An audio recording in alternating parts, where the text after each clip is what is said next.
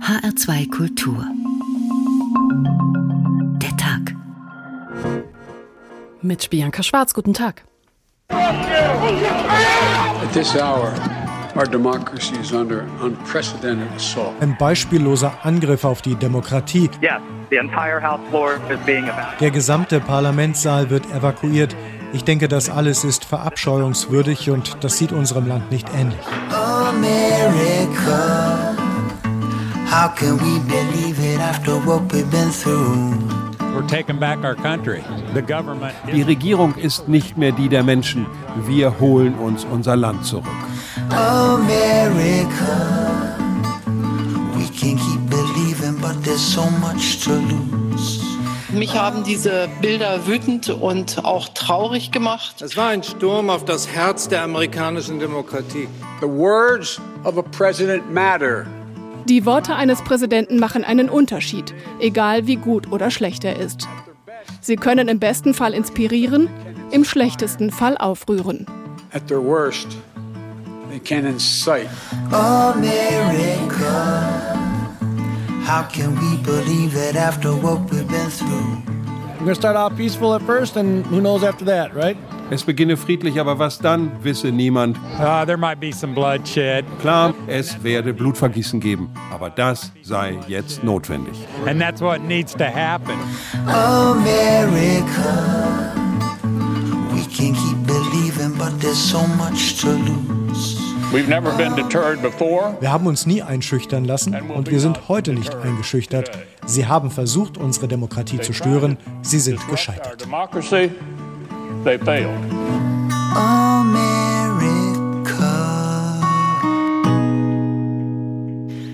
Ja, möglicherweise wird Donald Trump der erste amerikanische Präsident sein, der sich selber um sein Amt bringt. Tausende seiner Anhänger haben gestern das Kapitol in Washington umringt, während dort Abgeordnete und Senatoren eigentlich endgültig den Wahlsieg Joe Bidens bestätigen sollten. Einige davon sind eingedrungen in das schlecht bis gar nicht bewachte Gebäude. Sie haben Tribünen und Abgeordnetenbüros besetzt und sie haben die anrückenden Polizisten als Kommunisten und Drecksäcke beschimpft. Die Sitzung musste unterbrochen werden, Schüsse sind gefallen, eine Frau stirbt, Vier Tote soll es insgesamt gegeben haben.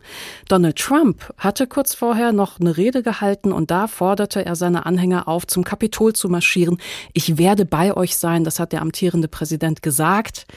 Natürlich nur im Geiste. Das Marschieren überlässt er dann doch lieber den anderen. Und später, sehr viel später hat Trump per Twitter gefordert, dass die Randalierer jetzt nach Hause gehen sollten, keine Gewalt anwenden sollten und hat aber auch gesagt, wir lieben euch ihr seid etwas ganz Besonderes. Das Entsetzen auf der ganzen Welt groß, aber was war das eigentlich? War das ein versuchter Staatsstreich oder einfach nur Hausfriedensbruch? Und hinter diesen juristischen Fragen steht eine viel größere. Wie soll ein Land Frieden finden, in dem offenbar viel zu viele die politische Auseinandersetzung mit Gewalt führen wollen? Mob Rules Trump und der Sturm aufs Kapitol. So haben wir diese Sendung genannt und Thorsten Teichmann fasst die Ereignisse der letzten Nacht nochmal zusammen. At this hour, our democracy is under unprecedented assault. Es sei ein beispielloser Angriff auf die Demokratie, sagt der gewählte US-Präsident Joe Biden. Auf Videos aus dem Inneren des Kapitols ist zu sehen, wie radikale Trump-Anhänger in das Parlamentsgebäude eindringen. In einem Clip scheint es, als flüchte ein einzelner Sicherheitsbeamter in den zweiten Stock, weil er sich allein der Menge nicht länger in den Weg stellen kann. Die Abgeordneten von Senat und Repräsentantenhaus waren zusammengekommen, um das Ergebnis der Präsidentschaftswahl, um den Wahlsieg des US-Demokraten Joe Biden zu bestätigen. Allerdings hatten einige Republikaner eine Aussprache über Ergebnisse in drei Bundesstaaten verlangt. Sie hatten damit versucht, Trumps Basis für sich zu gewinnen. Aber niemand ist geschickter darin als Präsident Trump selbst. Tausende seiner Anhänger waren nach Washington gekommen. Vizepräsident Mike Pence muss die Ergebnisse in die Staaten zurückschicken, um sie neu zu bestätigen. Dann werden wir Präsident und ihr seid glücklich. Sie werde für den Präsidenten eintreten, Sie wolle ihr Land zurück und es drohe zu entgleiten, sagt eine Demonstrantin. We aren't going to stand for this. We want our country back. We want our true republic and we're about to lose it. Das sei Amerika. Amerika trete für seine Überzeugungen ein, sagt ein anderer. And this is what America is all about. America is standing up for your beliefs. Zu der Zeit waren radikale Anhänger des amtierenden Präsidenten schon in das Kapitol eingedrungen. Im Inneren fielen Schüsse, womöglich von Sicherheitsbeamten. Eine Frau kam ums Leben. Es gab Plünderungen. Abgeordnete verbarrikadierten sich in den Sitzungssälen und wurden schließlich in Sicherheit gebracht. Ein Amerikaner mit Fellhut und Stierhörnern posierte auf dem Podium des Senats. Es sind Bilder wie aus einer modernen Dystopie. Der gewählte Präsident Biden verlangt von Trump eine Erklärung. Storm the Capitol.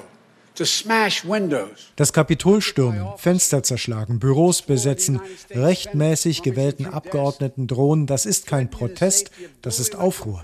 It's not protest, it's insurrection. So go home. We love you. Trump versicherte in einer Videobotschaft an die Extremisten, er habe sie lieb, sie seien etwas ganz Besonderes, aber sie sollten jetzt heimgehen. Trotz der Wahlniederlage werden Trump und dessen 73 Millionen Anhänger nicht nachgeben. Zerstört die Republikanische Partei, skandierten einige vor kurzem. Das gefällt Trump. In einem Jahr werdet ihr für den Kongress mobilisieren und wir trennen uns von den schlechten Abgeordneten, den Liz Cheneys dieser Welt, die müssen wir loswerden. Liz Cheney hat Trump für die Ausschreitungen verantwortlich gemacht. Ihre Wiederwahl mit einem Gegenkandidaten aus den eigenen Reihen zu torpedieren, kostet bei den Vorwahlen nur ein paar tausend Dollar. Präsident Trump hat aber in den vergangenen Wochen mit seinem Verhalten hunderte Millionen eingenommen. Es ist also noch lange nicht vorbei. Das Kapitol in Washington, eines der wichtigsten Gebäude für US-Amerikaner. Das Kapitol ist der Sitz des Kongresses. In ihm finden die Sitzungen des Senats und des Repräsentantenhauses statt. Und hier kann man sich auch zig Kunstwerke zur Geschichte der USA anschauen. Johannes Völz ist Professor für Amerikanistik mit dem Schwerpunkt Demokratie und Ästhetik an der Goethe-Uni in Frankfurt. Guten Abend. Guten Abend, Frau Schwarz. Herr Völz, diese Bilder der Eindringlinge im Kapitol besitzen für Amerikaner ja eine besondere Symbolkraft. Inwiefern denn? Ja, diese Räumlichkeiten, insbesondere die Eingangsrotunde mit den historischen Gemälden zur amerikanischen Revolution, sind so etwas wie die heiligen Hallen der amerikanischen Demokratie. Es ist wirklich ein zivil-religiös aufgeladener Ort. Und äh, das Kapitol wurde seit dem Krieg von 1812 auch noch nie gestürmt. Damals übrigens von den Briten und dann 1814 teilweise zerstört und schnell wieder aufgebaut. Also das heißt, diese Bilder der Eindringlinge in diesem Kapitol sind ein bildlich gesprochen ein Angriff auf die heiligen Hallen der amerikanischen Demokratie. Es gab diese Bilder innerhalb des Kapitols und es gab aber auch Bilder außerhalb des Kapitols und ähm, Verzeihung, was man da zumindest bei den meisten Aufnahmen, die außerhalb des Kapitols gemacht wurden, nicht sehen könnte konnte, war tatsächlich ein wütender Mob. Also natürlich gab es solche Aufnahmen von Menschen, die das Equipment von Kamerateams vor Ort zum Beispiel zerstört haben. Aber die meisten Leute waren eher ruhig, die haben Selfies gemacht, die sind gemütlich von A nach B gelaufen. Die wussten scheinbar nichts mit sich anzufangen, als sie dann endlich da waren. Ist da Wut auch schnell verpufft? Na, ich glaube, ähm, es zeigt sich da zumindest, dass es alles andere als ein geplanter und ordentlich durchgezogener Putsch war. Äh, es war also ein offensichtliches Ausagieren von Affekten. Und ich glaube, viele Menschen in dieser Gruppe waren wirklich irritiert davon, geradezu überrascht davon, dass sich Trump nicht unter ihnen befand. Trump hatte, das haben Sie ja im Beitrag auch angesprochen, im Grunde versprochen, mit seinen Anhängern zum Kapitol zu marschieren. Er war dann aber nicht mit dabei. Und es gingen aber Gerüchte wohl innerhalb der Gruppe der äh, Demonstrierenden und Randalierenden um, dass er da sei. Als diese Menschen dann auf einmal im Kapitol standen oder vor dem Kapitol standen und auf einmal ganz führerlos da standen, gab es, glaube ich, durchaus sowas wie, ja, äh, Ratlosigkeit. Was mhm. soll man jetzt eigentlich machen? Wie geht's jetzt weiter? Also man hatte eigentlich den Eindruck, hier ist eine patriotisch überkandidelte Touristengruppe unterwegs, die ihren Führer verloren hat. Ja, so ein bisschen war das der Eindruck tatsächlich. Aber lassen Sie uns mal über Trumps Sprache reden. Also man würde ja von einem Präsidenten erwarten, dass er so eine Aktion scharf verurteilt, die Leute zurückpfeift. Gesagt hat er stattdessen, dass er die Randalierer liebt, dass sie sehr besondere Menschen seien. Was ist das denn für eine Beziehung zwischen ihm und seinen Anhängern und wie wird die denn beeinflusst durch die Sprache, die er benutzt? Ja, also man muss sich diese Formulierungen, glaube ich, wirklich auf der Zunge zergehen lassen, dass er seine Randalierer liebt, mhm. ja, dass sie sehr besondere Menschen sind. Das sind signifikante Aussagen. Ähm, man hatte, wie gesagt, von ihm verlangt, dass er die Umtriebe in aller Deutlichkeit, in aller Form verurteilt und verdammt. Und äh, er hat seine Anhänger zwar ermahnt, friedlich zu bleiben, er hat sie ermahnt, nach Hause zu gehen, aber die zweite Botschaft, die war die viel stärkere. Nicht nur verstehe ich euch, ich liebe euch. Und das ist die Sprache eines Autokraten, der Politik mit den Mitteln der Erotisierung betreibt. Man sieht da also einerseits einen gütigen Vater, der die etwas unartigen Kinder rügt, aber dann doch irgendwie ganz liebevoll bleibt. Aber es ist auch der Führer, der mit seinen Anhängern eine Art Liebesbeziehung pflegt. Und zwar nicht direkt im sexuellen Sinn natürlich, aber im Sinne der Begierden und der Wunscherfüllung. Mhm. Sigmund Freud übrigens hat dieses Phänomen schon vor 100 Jahren in seiner Massenpsychologie sehr genau analysiert. Die Massenindividuen, sagt Freud, bedürfen, dass sie vom Führer in gleicher und gerechter Weise geliebt werden, aber der Führer selbst braucht sonst niemanden zu lieben. Er darf und muss absolut narzisstisch sein und sich selbst so lieben, wie ihn seine Anhänger lieben. Das war Freuds Einsicht. Vieles von da ähm, das kann man direkt applizieren auf das, was wir gestern beobachtet haben. Das wirkt ja auch deswegen so irreführend, weil das, was Trump tut und sagt, ja immer irrealer wird und trotzdem mögen ihn seine Anhänger scheinbar ungebrochen. Also wie eng hängen denn bei Trump Fantasie und Fanatismus zusammen? Extrem eng. Dieser Zusammenhang ist, glaube ich, extrem wichtig, denn hier haben wir so eine Art Grundgramm Grundgrammatik autokratischer Herrschaft. Trump hat seinen Anhängern immer ein Ideal angeboten, das Verlust, Verlustängsten entgegenwirken sollte. Ja? Dieses Ideal war eine Fantasie von wiedergewonnener Stärke. Also sowohl hinsichtlich der Nation, sowohl hinsichtlich der USA in der Welt, als auch der weißen männlichen Anhängerschaft ohne College-Abschluss, die ja den Kern seiner Anhängerschaft ausmacht. Beides sind Gruppen, die also an Status verloren haben. Und äh, beide Fantasien wiedergewonnener Stärke sind in diesem Satz Make America Great Again gebündelt. Und mittlerweile ist das Ende von Trumps Herrschaft nicht mehr wegzudiskutieren. Es steht nun direkt zwei Wochen vor uns. Und äh, das heißt, es besteht jetzt ein maximaler Kontrast zwischen der Fantasie und der Realität. Und diese maximale Diskrepanz kann gruppenpsychologisch gesehen nur ausgehalten werden, wenn der Glaube an die Fantasie bis ins Alleräußerste gesteigert wird. Und an diesem Punkt schlägt dann politische Anhängerschaft um in Fanatismus. Das heißt, die Menschen geben sich alternativen Realitäten hin, sie glauben an Verschwörungstheorien und sie sind tendenziell zu allem bereit, inklusive Gewalt. Und das ist eben ein Mechanismus, der sich nicht nur bei Trump abspielt, sondern wie gesagt, das gehört zum Untergehen autokratischer Herrschaft quasi grammatikalisch dazu. Und wir haben es in Deutschland auch äh, gut beobachten können, schmerzhaft beobachten müssen, Ende des Zweiten Weltkriegs. Damals ähm, ging der Glaube an Hitlers Versprechen, der wurde immer fantastischer und bis zuletzt glaubten die Deutschen mit größtem Fanatismus an den absoluten Krieg. Also das heißt nicht, ich versuche hier nicht äh, Trump und Hitler gleichzusetzen, bei Gott nicht, mhm. aber dieser Zusammenhang zwischen Fantasie und Fanatismus, der gehört zu den grundlegenden Mechanismen autoritärer Herrschaft.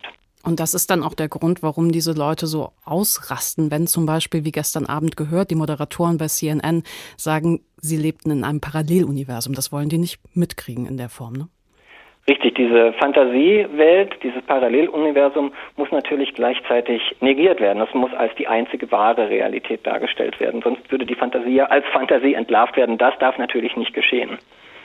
Vielen Dank, Johannes Völz. Er ist Professor für Amerikanistik mit dem Schwerpunkt Demokratie und Ästhetik an der Goethe-Uni in Frankfurt. Ja, wie es sich anfühlt, durch einen Mob vor dem Weißen Haus zu laufen, das konnte man schon 1977 lesen. Da erschien der Roman The Public Burning, die öffentliche Verbrennung von Robert Coover. Es geht da um das Ehepaar Rosenberg, das 1953 wegen Spionage und Landesverrat hingerichtet wurde. Ein großer amerikanischer Justizskandal. In diesem Buch ist der Erzähler der Geschichte der damalige Vizepräsident Nixon und eines Tages wird er zum Weißen Haus gefahren und sieht sich einem demonstrierenden Mob gegenüber. Was ist das, John? fragte ich. Zwölftausend von denen sollen sich heute hier versammeln, Mr. Nixon, sagte mein Chauffeur. Ich bemerkte, dass wir auf Schrittgeschwindigkeit verlangsamt hatten. Vor uns um den Dupont Circle war ein furchtbarer Stau. Ich griff nach meiner Zeitung. Zwölftausend was? Demonstranten, wissen Sie, wegen der Atomspione. Ich gehe zu Fuß, John, schrie ich und sprang aus der Limousine. Es dauerte einen Moment voller Panik, bis ich begriff, dass ihr Ziel nicht mein Büro im Senatsgebäude war, sondern nur der oberste Gerichtshof. Das erleichterte mich, jedenfalls bis ich erkannte, dass mir das Schlimmste noch bevorstand. Mein Weg durch den Park und über die Pennsylvania Avenue, durch dieses ganze gesetzlose Gesindel zum Tor des Weißen Hauses. Ich begann zu bereuen, dass ich spontan aus dem Auto gesprungen war. Wissen Sie, ein Mob handelt nicht intelligent, seine Mitglieder denken nicht unabhängig voneinander, sie denken nicht vernünftig. Sie neigen zu irrationalen Handlungen, sogar dazu, sich gegen den eigenen Anführer zu richten. Jeder Einzelne im Mob ist feige. Nur gemeinsam, aufgehetzt von einem Anführer, scheint ein Mob mutig zu handeln. Weil der Mob dumm ist, ist es entscheidend, ihn mit unerwarteten Manövern zu konfrontieren. Geh in die Offensive, keine Panik, tu das Unerwartete, aber nicht etwas Übereiltes. Ich wusste das alles. Trotzdem war ich zu Tode erschrocken und konnte kaum denken. Tja, geändert hat der Sturm des Kapitols zumindest für diese eine Abstimmung gar nichts. Der Kongress hat die Wahl Bidens einfach nur ein paar Stunden später als gedacht bestätigt. Sebastian Hesse.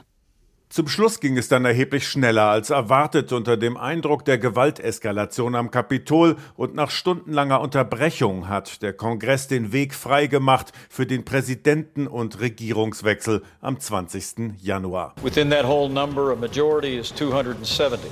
The votes for President of the United States are as follows. Vizepräsident Mike Pence verlas in seiner Eigenschaft als Senatspräsident die formelle Bestätigung des Wahlmännervotums aus den Bundesstaaten. In beiden Kammern haben die Ab Abgeordneten den Biden-Sieg mit 306 zu 232 Stimmen zertifiziert. Damit ist die letzte Hürde für den neuen Präsidenten Biden genommen. Dem nächtlichen Votum waren turbulente Stunden vorausgegangen. Während des Sturms auf das Kapitol sind Senat und Repräsentantenhaus evakuiert worden. Die Parlamentarier haben ihre Sitzung am späten Abend nach stundenlanger Unterbrechung fortgesetzt und die von den Republikanern geforderte Debatte über angeblichen Wahlbetrug erheblich beschleunigt. Auch weil eine Reihe von Trumps Parteifreunden den Widerstand gegen die Wahlniederlage aufgaben. Trump and I, we've had a hell of a journey. I hate it being this way. Oh my God, I hate it. All I can say is uh, count me out. Enough is enough. Senator Lindsey Graham aus South Carolina, ein loyaler Weggefährte Trumps, brach demonstrativ mit dem Präsidenten, dem viele eine Mitschuld an der Gewalteskalation geben. Auch der Republikaner Mitt Romney, Senator aus Utah und ein alter Widersacher Trumps, äußerte sich ähnlich. The best way we can show respect for the voters who are upset is by telling them the truth. Respekt für empörte und enttäuschte Trump-Wähler könne man am besten zeigen, indem man ihnen die Wahrheit sagt. Und erwartungsgemäß nutzten auch die Demokraten, hier der Hausabgeordnete Adam Schiff, die Gelegenheit zu einer letzten parlamentarischen Abrechnung mit Trump. Look at the damage that was wrought in this House today, to this country today. Is that not enough? Schauen Sie auf den Schaden, der diesem Haus und dem gesamten Land angetan wurde. Ist das nicht genug? Genug war es in jedem Fall für Vizepräsident Mike Pence. Der hatte nicht nur Trumps Drängen widerstanden, die Zertifizierung zu nutzen, um Bidens Sieg zu verhindern, es war offenbar Pence, der die Nationalgarde in Washington mobilisiert hatte, um das Chaos und die Gewalt am Kapitol zu verhindern. Trump hatte sogar noch in der Videobotschaft, mit der er die wütenden Demonstranten beruhigen sollte, Verständnis für deren Randale durchblicken lassen. Jetzt wird diskutiert, ob Trump zum Schluss seiner Präsidentschaft wegen seines gestrigen Handelns des Amtes enthoben werden sollte. Was genau war das? Ein Putschversuch oder einfach nur sowas wie Hausfriedensbruch? Bastian Hermeson ist Büroleiter der Heinrich Böll Stiftung in Washington. Guten Abend. Schönen guten Abend, ich grüße Sie. Herr Hermeson, Sie sind ja vor Ort gerade, Sie leben mit Ihrer Familie in Washington. Ähm, wir sind, glaube ich, in Washington sieben Stunden zurück. Also welche Eindrücke haben Sie denn jetzt heute am Morgen danach? Äh, ich muss schon sagen, die ganze Stadt hier steht ein Stück weit unter Schock, aber es gibt auch eine enorme Wut. Ich meine, das ist, äh, das ist unsere Stadt hier, ja, der ganzen Bewohnerinnen und Bewohner. Und das Kapitol ist ja nicht nur irgendein Gebäude, sondern es ist wirklich das Herzstück von Washington DC und das Herzstück der Demokratie in den USA.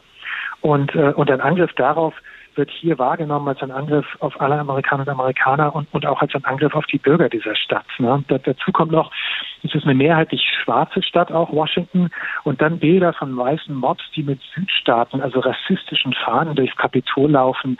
Das geht einfach schon sehr nah. Also bis dahin, um Ihnen vielleicht einen Eindruck zu vermitteln, meine Kinder gehen hier in die öffentliche Grundschule, natürlich virtuell in dieser Zeit. Mhm. Und da hat heute Morgen die Schuldirektorin eine Ansprache gehalten zu den Vorgängen und den ganzen Vormittag haben sie in den Klassen über äh, Rechtsterrorismus gesprochen und über strukturellen Rassismus. Ähm, also es betrifft hier alle Menschen natürlich sehr persönlich. Jeder von uns kennt auch äh, Leute, die im Parlament arbeiten und die davon direkt betroffen waren. Und das in der Grundschule, das finde ich jetzt wirklich erstaunlich, ja. Wenn man das jetzt juristisch auseinandernehmen möchte, die Frage, was ist da passiert? Ihrer Ansicht nach, war das ein Putschversuch oder eben doch nur Hausfriedensbruch, so wie beim in Anführungszeichen Sturm auf dem Reichstag in Berlin vor einigen Wochen? Äh, aus meiner Sicht ist es ganz klar ein, ein, Putschversuch und zwar gleich von, von drei Ebenen her, von drei Akteuren her.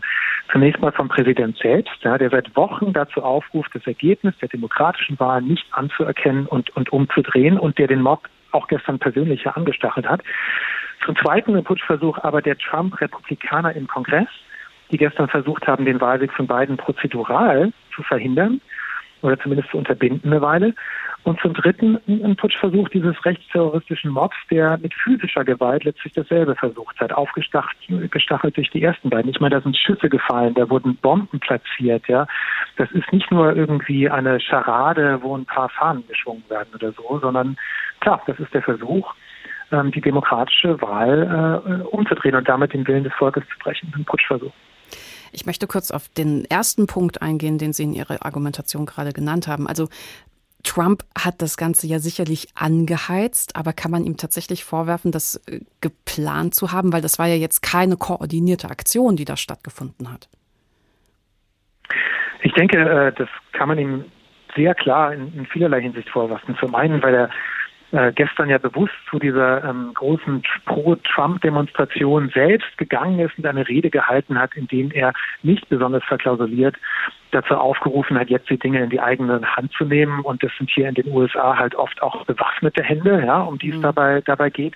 Und zum anderen, weil das die letzten Monate auch als Vorgeschichte hat, in denen Trump immer wieder rechts, rechte, militante Gruppierungen aufgefordert hat, in, die in, in den Innenstädten äh, ja, Terror zu veranstalten und, und, und Chaos anzurichten. Ähm, und insofern äh, muss das auch dem Präsidenten persönlich äh, zugeordnet werden. Das ist auch die überwiegende Debatte in der Stadt heute. So ganz real haben diese Leute ja nichts ausgerichtet. Also es wurde keine Abstimmung verschoben, es wurde nichts verhindert. Aber was haben die denn vielleicht auf einer Metaebene erreicht? Ich denke, äh, Sie haben vor allem gezeigt, dass es möglich ist, Normen und Recht zu brechen, und zwar bis hin zur Besetzung des, des, der Herzkammer der Demokratie ohne dass es dafür umfassende Sanktionen gibt. Und zwar dann, wenn man eine weiße Hautfarbe hat und auf Seiten der politischen Rechte steht. Ja, das ist ja kein Vergleich ähm, zu der Art, wie die Polizei und auch Militär sich noch vor einem halben Jahr bei den Black Lives Matter Protesten verhalten haben. Mhm. Und, und das ist ein massives Problem, nicht nur auf einer Metaebene, weil es Nachahmer dadurch findet, die sich ermutigt fühlen, ähnliche Sachen zu tun. Das sehen wir heute schon. In mehreren Bundesstaaten gibt es heute jetzt Protestaktionen, äh, die im schlimmsten Fall auch in Gewalt münden können, in den jeweiligen äh, Kapitols der einzelnen, der einzelnen Bundesstaaten. Ja? Das heißt, ähm, es ist ein, ein Schritt, der vermutlich nicht der letzte Schritt sein wird. Und wir haben jetzt in Washington die kommenden zwei Wochen bis zur Inauguration einen Ausnahmezustand, der auch damit zusammenhängt, dass die Sorge ist, dass das eben nicht die letzte Aktion war, die wir gesehen haben, sondern vielleicht der Auftakt zu noch mehr Gewalt in Zukunft. Wie geht man denn jetzt mit dieser Situation um, also ideologisch betrachtet? Man könnte ja zwei verschiedene Haltungen einnehmen. Nummer eins wäre, Trump jetzt so kurz vor seinem Abtritt noch früher loswerden wollen. Das könnte die Spaltung im Land noch weiter vorantreiben. Das sollte man lieber lassen. Nummer zwei, man muss Trump belangen vor Gericht zerren, um eben auch seinen Anhängern klarzumachen, dass eine Demokratie kein rechtsfreier Raum ist. Wie sehen Sie das? Ähm, also ob jetzt eine, eine Amtsenthebung von Trump äh, realistisch ist, ähm, politisch und auch, auch jetzt zeitlich noch vor der Wahl, ist, ist, ist die eine Frage. Aber ähm, Sinnvoll wäre das in in, auf jeden Fall mit Blick auf die Stärkung der amerikanischen Demokratie. Denn die letzten vier Jahre, es ist nicht nur diese Aktion jetzt gestern, sondern die letzten vier Jahre waren ja eine einzige Folge von Normenbrüchen und auch von Rechtsbrüchen, die Trump und die ihm nahestehenden Leute durchgeführt haben, ohne dass es Folgen hatte. Und diese Sanktionslosigkeit, diese Folgelosigkeit hat mittlerweile ein Vorbild geschaffen, die, die viele, viele Menschen ermutigt, ebenfalls zu sagen, wir nehmen Dinge in unsere eigenen Hand gegebenenfalls eben auch mit der Waffe in der Hand und setzen uns über Recht und Gesetz hinweg. Und äh, natürlich wäre es dringend zur Stabilisierung der Demokratie notwendig, deutlich zu machen, äh, dass äh, Recht zu brechen auch Konsequenzen hat, sei es beim Präsidenten selbst, sei es aber auch bei einigen Republikanern im Kongress und natürlich auch für diejenigen, die gestern das Kapitol und damit die Demokratie in den USA direkt angegriffen haben. Bastian Hamesson ist Büroleiter der Heinrich Böll Stiftung in Washington. Herzlichen Dank. Ja, in dem Roman The Public Burning, die öffentliche Verbrennung von Robert Coover geht es um das Ehepaar Rosenberg, das in den 50ern wegen Spionage und Landesverrat hingerichtet wurde, ein großer amerikanischer Justizskandal, und erzählt wird die Geschichte aus Sicht des damaligen Vizepräsidenten Nixon. Vor seinem Weißen Haus muss er sich zu Fuß einen Weg bahnen durch einen demonstrierenden Mob, und diesen Mob findet er ziemlich eklig, muss sich selbst eher Mut zusprechen. Intuitiv ging ich einfach weiter. Ich sah sofort, diese Menge war ganz und gar feindlich. Sie sind alle verseucht, dachte ich, hielt mein Kopf gesenkt und stampfte voller Hoffnung voran. Bisher hatten sie mich nicht bemerkt. Noch ein Block über den verdammten Platz, aber der schien endlos. Ich betete zu Gott, dass er mich sicher durchbrächte. Ich betete zu Onkel Sam, zu meiner Frau Pat, im Namen Jesu Christi. Ich pfiff leise mit zusammengebissenen Zähnen. Was mich am meisten beunruhigte, war der gedankenlose Hass in ihren Gesichtern. Dieser Mob, bemerkte ich, ist ein mörderischer Mob. Ich hatte den Verdacht, dass einige von ihnen auch Rauschgift genommen hatten, und ich befürchtete, dass sie, wenn sie mich sehen, völlig außer Kontrolle geraten würden. Sie trugen Plakate, schrien und schienen Dinge aufzuheben, um sie später zu werfen. Es machte mich beinahe physisch krank, den wütenden Wahn in den Augen dieser Teenager zu sehen. Und noch etwas machte mich krank. Ich fühlte absoluten Hass auf die abgebrühten kommunistischen Agitatoren, die diese Kinder in diesen irrationalen Zustand getrieben hatten. Ich wollte sie anbrüllen, beißen oder irgendetwas, aber irgendwie behielt ich mich im Griff, denn ich wusste, dass ich vor allem meine Gefühle kontrollieren und ruhig denken musste. Die Probe auf Führungsstärke ist, ob man, wie Kipling sagt, die Fähigkeit hat, den Kopf zu behalten, wenn die anderen ihn verlieren. Mittlerweile rannte ich beinahe, die Schultern gekrümmt wie ein Buckliger, verzweifelt schnaufend. Der Mob. Ein fieses Wort, aber was sind das für Leute, die letzte Nacht vorm und im Kapitol standen? Wie argumentieren sie? Arthur Landwehr hat mit ihnen gesprochen. Um, this is our house. I mean, it, we, we pay for their, for their salaries. It's our tax dollars. We're allowed in that house. Das ist unser Haus. Wir bezahlen dafür. Wir dürfen da hinein, sagt Vince und draußen skandieren sie auch, das ist unser Haus. Genau, ergänzt Bruce, die Regierung ist nicht mehr die der Menschen. Wir holen uns unser Land zurück. We're taking back our country. The government isn't for the people anymore, and that's why we're here. I think that we're losing our country and my heart is breaking and I'm crying for my country. Mein Herz bricht. Ich glaube, wir verlieren unser Land, sagt Elizabeth, die vier Stunden mit dem Auto nach Washington gefahren ist, um dabei zu sein. George, der mit ihr gekommen ist, spricht von Revolution.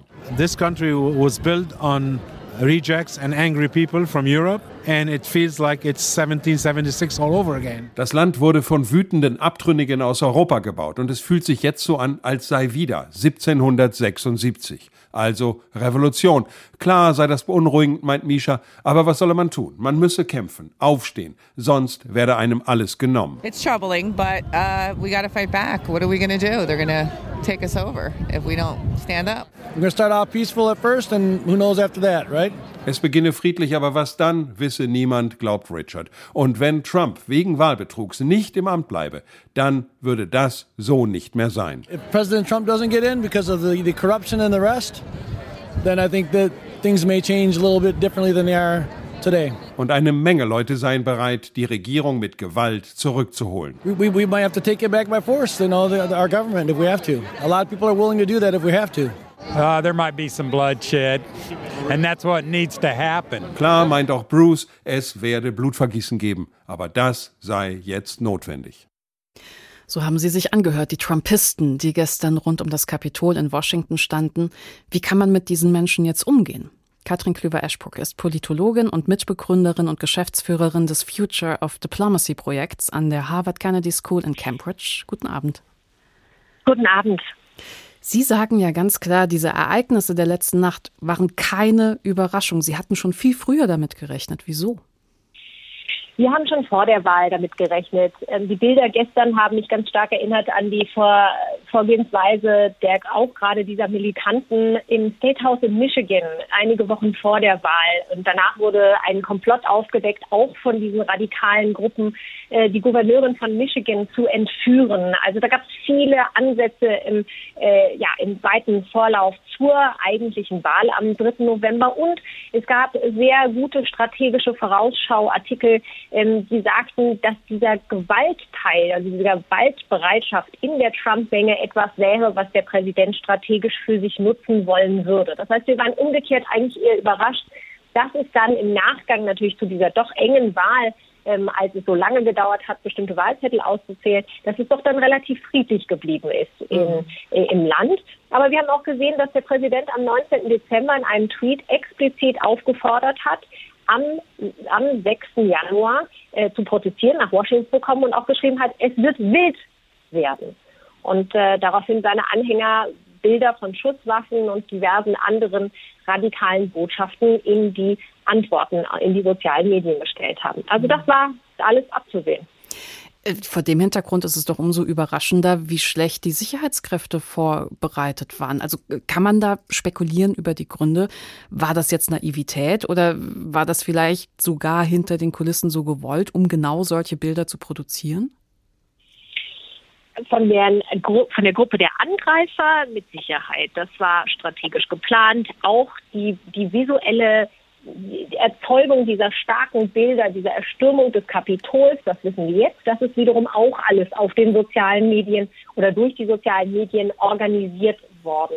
Aber äh, Sie sprechen genau den Punkt an, der heute in den USA heiß diskutiert wird. Warum war die Polizei in Washington so schnell, so schlecht eingestellt auf die Masse dieser Angreifer, die Sicherheitsbehörden auch um das Kapitol herum? Das machen private Sicherheitsfirmen in der Regel.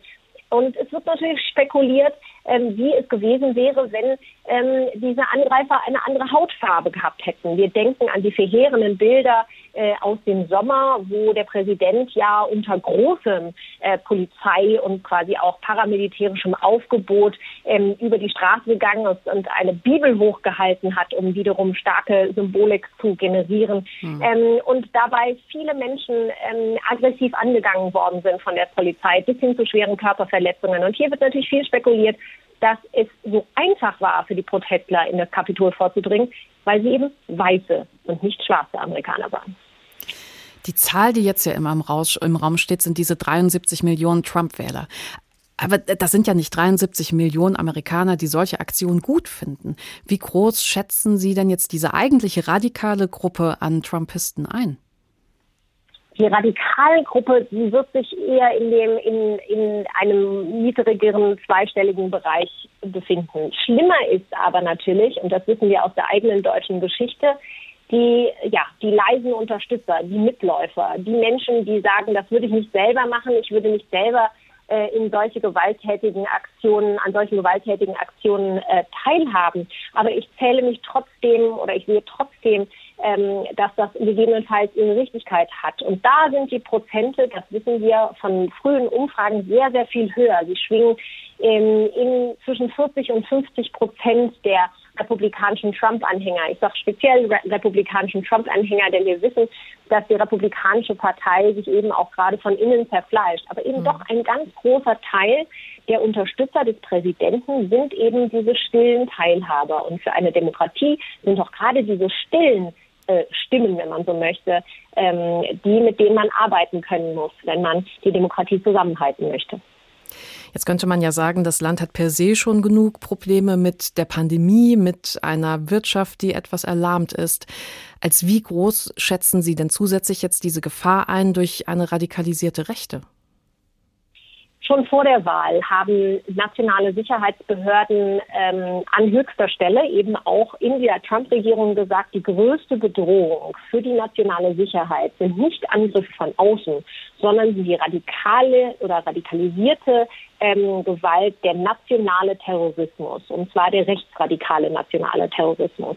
Also das und diese Aussage haben gestern schon wieder die nationalen Sicherheitsbehörden äh, in diversen Medien ähm, wieder betont.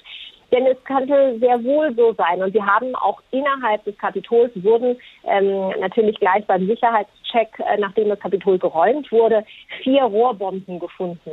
Also es kann durchaus sein, dass gerade ähm, diese radikalen Splittergruppen ähm, größere Anschläge planen und äh, es wird in dem Sinne eine schwierige Zeit für die USA sein, auch gerade in dieser Umbruchphase. Denn diese Phase, diese Wochen zwischen der Wahl und ähm, äh, dem neuen Amtsantritt machen die äh, ja machen Amerika immer sehr angreifbar von außen und von innen.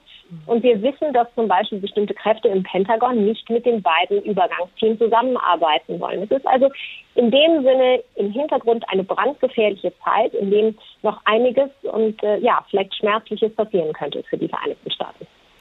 Das heißt aber auch, also diese Wut der Trump-Wähler, die ist ja nicht weg, wenn Trump dann nicht mehr im Amt ist. Sie sagen also eigentlich ganz klar, man muss mit weiteren Unruhen rechnen in den nächsten Wochen. Ja, das muss man. Und zwar nicht nur in Washington, sondern auch in anderen Städten. Wir könnten uns auch vorstellen, dass es gegebenenfalls sogar Konterproteste geben wird, also von Unterstützern von Joe Biden, die sagen, wir müssen uns selbst, aber eben auch der Welt zeigen, dass Amerika, äh, dass es auch ein anderes Amerika gibt, dass Amerika auch anders kann, dass wir zum demokratischen Prozess stehen. Und gerade natürlich in solchen Begegnungen auf Amerikas Straßen könnte wieder Konfliktpotenzial äh, entstehen, dass das dann gegebenenfalls auch ähm, zu Gewaltexzessen führen könnten. Also wir denken an die Bilder des Sommers, wo äh, das natürlich auch zum Teil in den Black Lives Matter äh, Protesten zu sehen war. Also insgesamt wird es ein Land sein, das nicht zur Ruhe kommt. Und die große Frage, die sich natürlich jetzt für ein Biden-Team stellt, auch wenn es ein Biden-Team ist, was jetzt von den zwei Kammern des Kongresses gestützt werden wird, denn die Mehrheiten sind nun klar. Ähm, was können sie wirklich machen? Erst wird es darum gehen, Recht und Gesetz wieder auf die Straßen Amerikas zu bringen. Also gerade die Menschen zu ahnden, die gestern das Herzstück der Demokratie versucht haben rauszuschneiden in diesem Übergriff auf das Kapitol aber wie wollen sie ähm, quasi die Temperatur wieder runterbringen? Und mit, mit Romney, der frühere Präsidentschaftskandidat, ähm, Republikaner, Mormone, hat gestern im Senat nochmal gesagt, wir müssen äh, den Menschen mit der Wahrheit begegnen. Wir müssen sie aus ihren falschen äh, Ansichtsweisen lösen. Wir müssen wieder offen auf Menschen zugehen. Das hat er als höchste Führungspflicht der amerikanischen Demokratie ausgemacht. Und ich glaube, genauso muss das auch laufen. Denn das hat der Präsident gestern angesprochen. Das Land schmerzt. Der Präsident weiß, mit diesem Schmerz der Amerikaner ähm, oder seiner Anhänger ähm, und dieser Verletzbarkeit ähm, dieser großen Bevölkerungsgruppe äh, zu arbeiten, da muss äh, dringend nachgearbeitet werden. Und Herr Biden wird sich überlegen müssen, wie kommt er an diese Bevölkerungsgruppe ran die hm. ein ganz anderes Verständnis von der Welt, ein ganz anderes Verständnis von Realitäten hat das wird sehr, sehr schwierig werden. Aber da waren ja gerade auch ein paar gute Ansätze, wie man diese Leute tatsächlich wieder rausbekommen könnte aus ihrem Paralleluniversum. Herzlichen Dank an die Politologin Katrin Klüver-Ashbrook. Sie ist Mitbegründerin und Geschäftsführerin des Future of Diplomacy Projekts an der Harvard Kennedy School in Cambridge. Wir hören jetzt den dritten Auszug aus dem Roman The Public Burning, die öffentliche Verbrennung von Robert Coover 1977 erschienen. Da gibt es eine Szene, in der Nixon durch einen wütenden Mob gehen muss, zu Fuß bis zum Weißen Haus. Er findet diese Leute erstmal widerlich. Er hat Angst vor diesen wutverzerrten Gesichtern. Und jetzt kommt der Aha-Effekt. Ich wurde langsamer. Ich fürchtete, einen Herzinfarkt zu bekommen. Der Mob wandte sich zu mir und kam näher. Es war wesentlich, das wusste ich, direkt durchzubrechen. Wenn ich jetzt zurückwich, dann hätte das nicht nur bedeutet, dass sie Richard Nixon eingeschüchtert hätten, dann hätten die Vereinigten Staaten selber den Schwanz eingeklemmt und wären vor einer kommunistischen Schlägertruppe davongerannt. Sie waren fast bei mir, ich hielt abrupt an. Dann peilte ich nach vorne. Alle müssen überrascht gewesen sein. Als ich erstaunt von meinem eigenen Mut direkt auf sie zuging, wich der Mob zurück.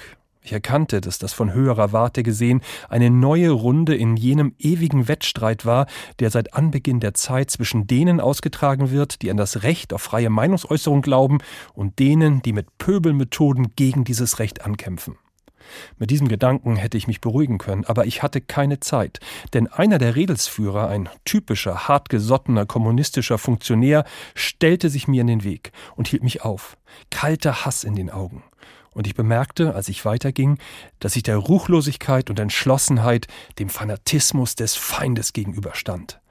Er öffnete den Mund, ich fühlte mich wie damals im Löwenkäfig mit Schieber. Oh mein Gott.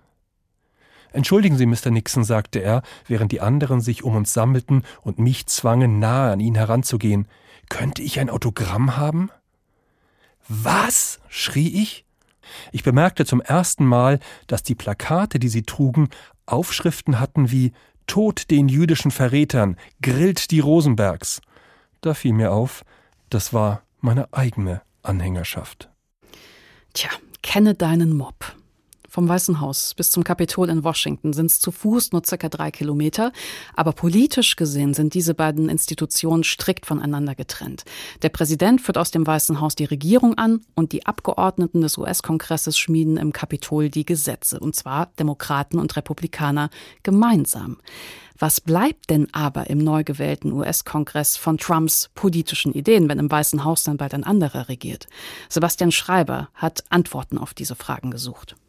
Ich unterstütze dich und du unterstützt mich. Ein Deal, den Donald Trump in seiner Amtszeit als US-Präsident häufig eingegangen ist. Dutzende Male hat er für republikanische Kandidatinnen und Kandidaten die Werbetrommel gerührt. I support and endorse full endorsement for this man. Finally, it's my great honor to introduce the person that we are here to support tonight. So oder so ähnlich klang das dann im Wahlkampf für den Kongress. Nach einer Analyse der Datenjournalisten der US-Nachrichtenseite 538 konnten sich bei den Vorwahlen der Republikaner in den vergangenen Jahren fast immer diejenigen durchsetzen, die Trumps Rückhalt hinter sich wussten.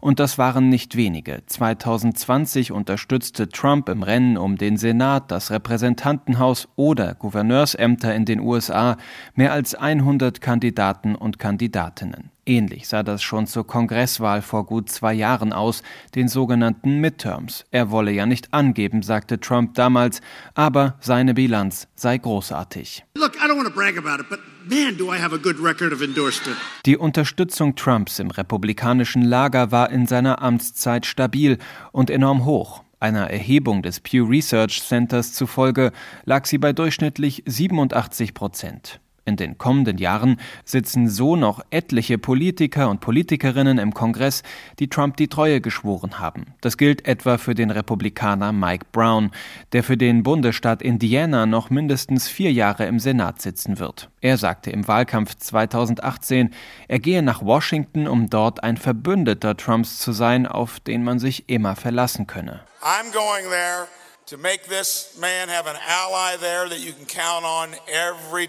Was solche Versprechen in den kommenden Jahren noch wert sind, ist offen. Dennoch, Trumps politische Ideale haben auch im neu gewählten Kongress eine Basis.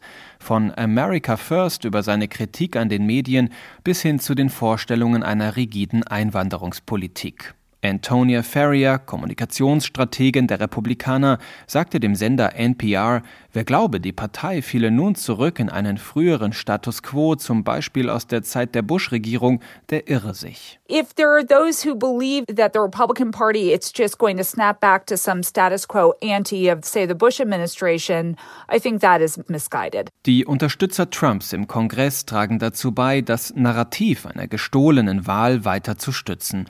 Sie dürften Trump damit helfen, sich als Präsident zu stilisieren, der um eine zweite Amtszeit betrogen worden ist. Im Kongress gibt es allerdings auch Anzeichen, dass sich Teile der Republikaner mit dem Ausscheiden Trumps auch von seiner Politik abwenden. Vor wenigen Tagen haben Senat und Repräsentantenhaus zum ersten und bislang einzigen Mal in Trumps Amtszeit ein Veto des US-Präsidenten mit einer Zweidrittelmehrheit überstimmt und damit auch mit der Unterstützung vieler Republikaner.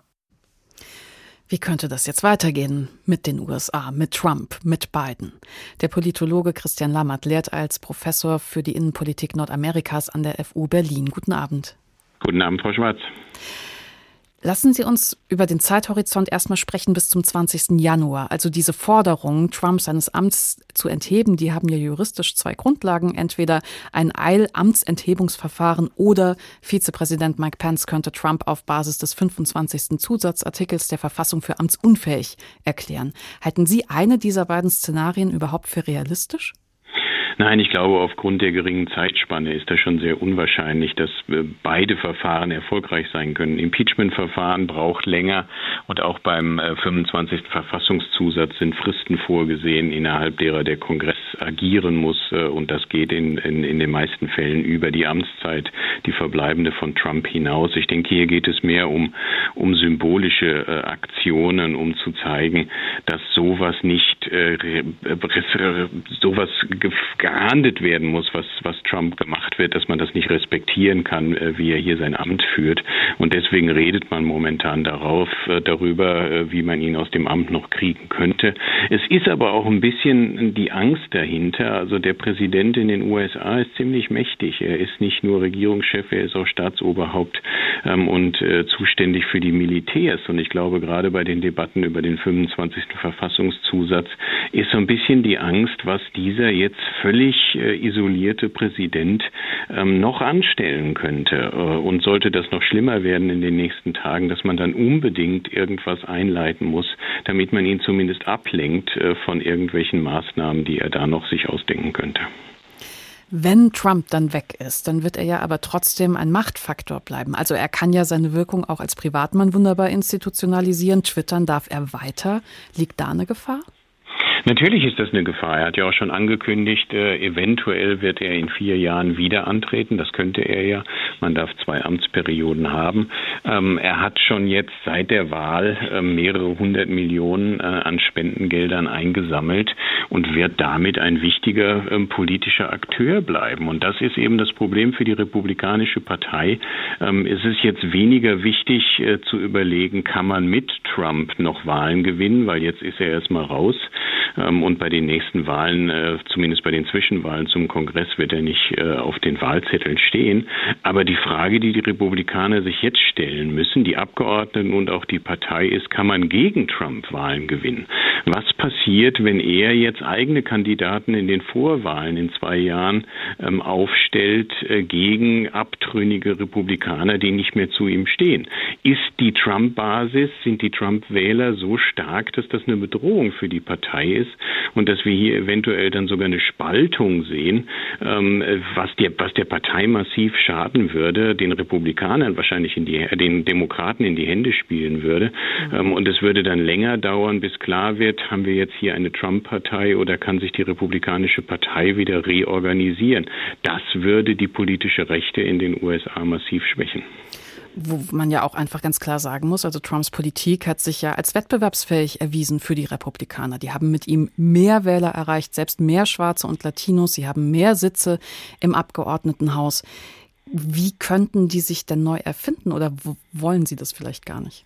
Ja, das ist eine gute Frage und äh, momentan wird das Ganze auch immer so diskutiert, als hätten Trump und die Republikaner nichts gemein, als hätte der den Laden einfach irgendwie übernommen ähm, und nach seinen äh, äh, Weltsicht äh, umstrukturiert.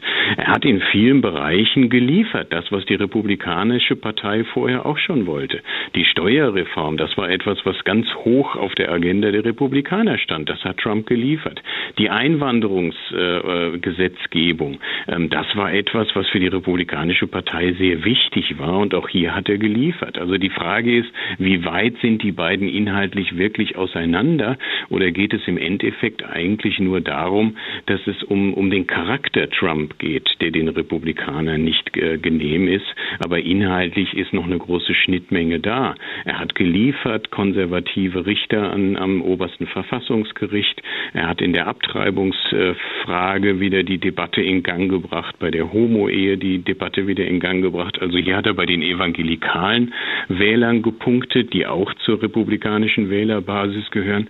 Also so weit außen ist er gar nicht. Und jetzt mhm. muss man sehen, wie sich eben die republikanische Parteiführung äh, zu diesem Kandidaten verhält. Ab dem 21. Januar spätestens regiert dann Joe Biden. Da muss man ja fast schon ein bisschen verzweifelt sagen, was macht Joe Biden jetzt mit diesem Wahlsieg? Also die Spaltung in der Bevölkerung scheint so tief zu sein. Haben Sie Ideen, was die neue Regierung überhaupt machen kann, um diesen Frust erstmal abzutragen? Also die Regierung muss vor allen Dingen wieder regieren. Ähm, das ist, glaube ich, jetzt gerade im Kontext äh, der äh, Gesundheitskrise, Covid-19-Pandemie ganz wichtig. Ähm, das ist ein völliges Chaos, wie das in den USA durch die Trump-Administration gemanagt worden ist. Ähm, die Entwicklung ist, ist fatal. Wenn wir in einige Bundesstaaten gucken, Kalifornien, stehen die Gesundheitssysteme kurz vorm Kollaps, äh, weil der Virus so um sich greift. Damit verbunden eine große Wirtschaftskrise. Ich glaube, die Administration Administration wäre wirklich ähm, äh, beraten, jetzt Lösungen zu bieten, von denen die Leute auch profitieren, dass sie eine Verbesserung sehen, dass sie ein Ende der äh, Gesundheitskrise sehen und dass sie wieder ökonomische Perspektiven sehen. Das würde, glaube ich, einige Brisanz rausnehmen. Aber ansonsten ist es auch eine gesamtgesellschaftliche Herausforderung, diese Spaltung zu überwinden. Da kann man nicht von oben mit einem Federstrich sagen, wir sind jetzt wieder lieb zueinander ähm, und dann funktioniert das. Hier müssen andere Akteure wie die Medien mitwirken und wir brauchen einen breiteren gesellschaftlichen Diskurs über die öffentliche Debatte und die politische Kultur in den USA. Hm. Meine letzte Frage, das würde dann ja heißen, der im Vergleich ja gar nicht so charismatische Präsident Biden, der müsste ohne Egoismus, ohne den Personenkult, aber mit der gleichen Konsequenz wie bei Trump seine Ziele vorantreiben, sonst wird das nichts. Er muss versuchen, möglichst wenig ideologisch ähm, Lösungen anzubieten, pragmatische äh, Lösungen, äh, von denen viele Amerikaner profitieren. Er muss auch gezielt aufzeigen können, inwieweit äh, republikanischer äh, Wähler und auch Trump-Anhänger von diesen Trump-Anhänger von diesen Lösungen profitieren können. Und dann kann er vielleicht mäßigend einwirken. Also ich glaube, er ist momentan vielleicht mit seinem niedrigen Profil ähm, ein besserer Kandidat, als es ein zweiter charismatischer Obama wäre, äh, der die Progressiven wahnsinnig mobilisieren würde, aber die Republikaner massiv abschrecken würde. Also hier könnte Biden vielleicht eher Brücken bauen ähm, und das ist etwas, was äh, die US-Gesellschaft momentan braucht. Vielen Dank, Christian Lammert, Professor für die Innenpolitik Nordamerikas an der FU Berlin. Mob Rules, Trump und der Sturm aufs Kapitol, so haben wir unsere Sendung heute genannt und einen intensiven Blick geworfen auf die Trumpisten, auf die rechtlichen Folgen für Trump und was von ihm bleiben könnte, selbst wenn er weg ist. Der Tag in HR2 Kultur zu finden als Podcast auf hr2.de und in der ARD Audiothek. Und die Wiederholung dieser Sendung bei HR Info kommt um 22.05 Uhr. Mein Name ist Bianca Schwarz. Einen entspannten Abend wünsche ich Ihnen noch.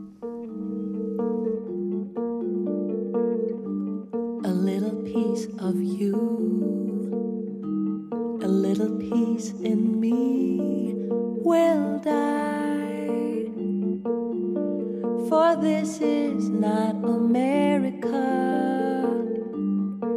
Blossom failed to bloom this season. Promise not to stare too long. For this is not America. There was a time, a storm that blew so pure. For this could be the biggest sky, and I could have the fair.